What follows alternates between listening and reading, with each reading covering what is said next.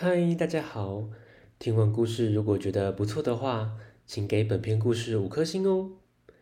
往下滑，在资讯栏的地方有节目的留言连结，有想听的故事都可以留言告诉我们哦。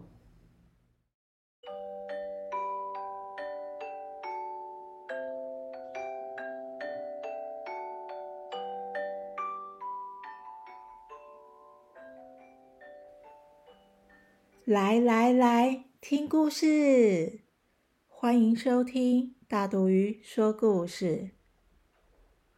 大肚鱼要分享的绘本是《傻瓜王国的聪明皇后》，作者格林兄弟，王新瑜翻译，格林文化出版。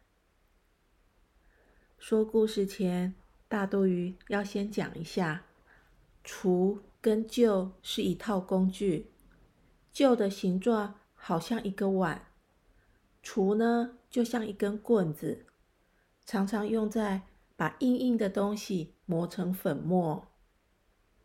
故事中，聪明的农家女孩运用机智，不仅救了父亲和无辜的樵夫，也救了自己。我们来听故事喽。从前有个农夫，在耕田的时候挖到了一个纯金的臼。农夫认为这块田地是国王的，那这个金臼应该就是国王的。但是农夫的女儿并不这么认为，锄跟臼是一组的。她担心国王会要他们交出锄，还是算了。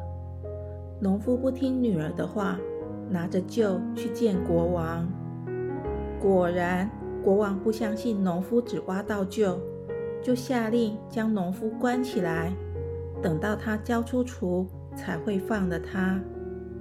农夫很后悔没听女儿的话，在监狱里不吃不喝，嘴里一直念着：“要是我听女儿的话就好了。”国王知道后，就命令士兵把农夫带来，问他：“你女儿到底说了什么啊？”农夫告诉国王：“他劝我不要把金臼献给您，还说你一定会跟我要锄的。”国王听完，觉得农夫的女儿真的很聪明，就命令士兵去带她进皇宫。国王一看到农夫的女儿，就出个问题考考他。如果他答得出来，就放了农夫。农夫的女儿马上答应。国王就说：“如果你要进皇宫时，不准骑马，也不能坐车，而且你不能穿衣服，但也不能光着身子，你会怎么做呢？”农夫的女儿想想就说：“她会把衣服脱掉，用渔网把自己包起来，这样既没穿衣服，也没光着身子。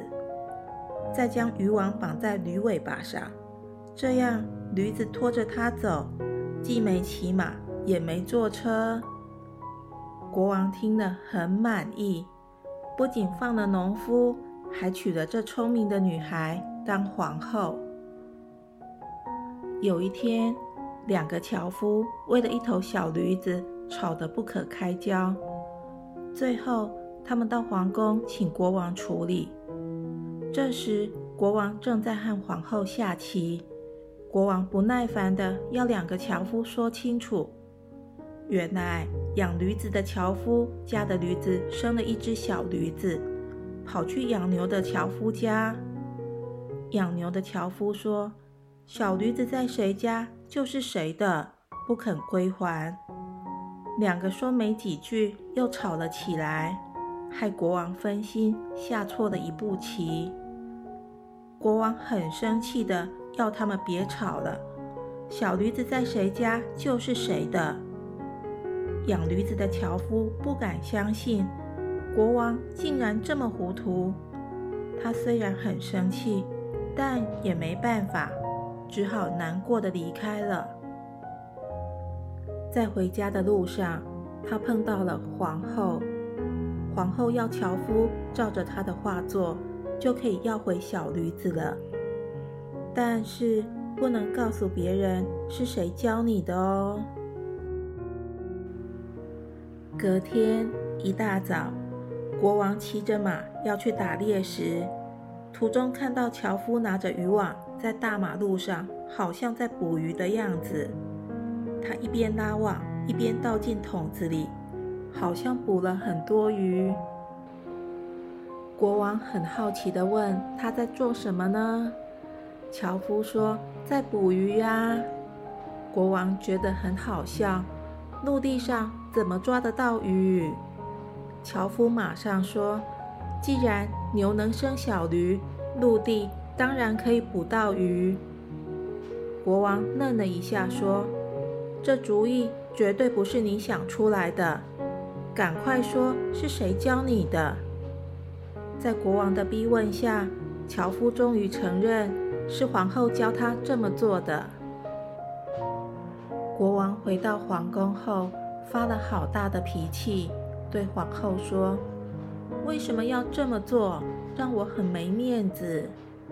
你不再是我的皇后了，回家去吧。离开前，你可以选择一样最心爱的东西。”带走当纪念。国王的命令，皇后当然不敢反抗。她邀请国王喝杯酒。喝酒时，皇后悄悄地将安眠药放进国王的酒里。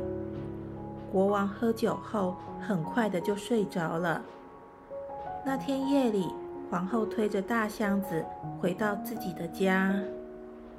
国王睡了一天一夜，终于醒了。他发现自己在一个陌生的地方，叫了几声也没人回应。没多久，皇后走到床前，跟国王说：“亲爱的国王，您就是我最心爱的东西，所以我带您回到我家。”国王听了，感动的流下眼泪。他带着皇后重新回到皇宫，一起快乐的生活。故事结束了，下次见，拜拜。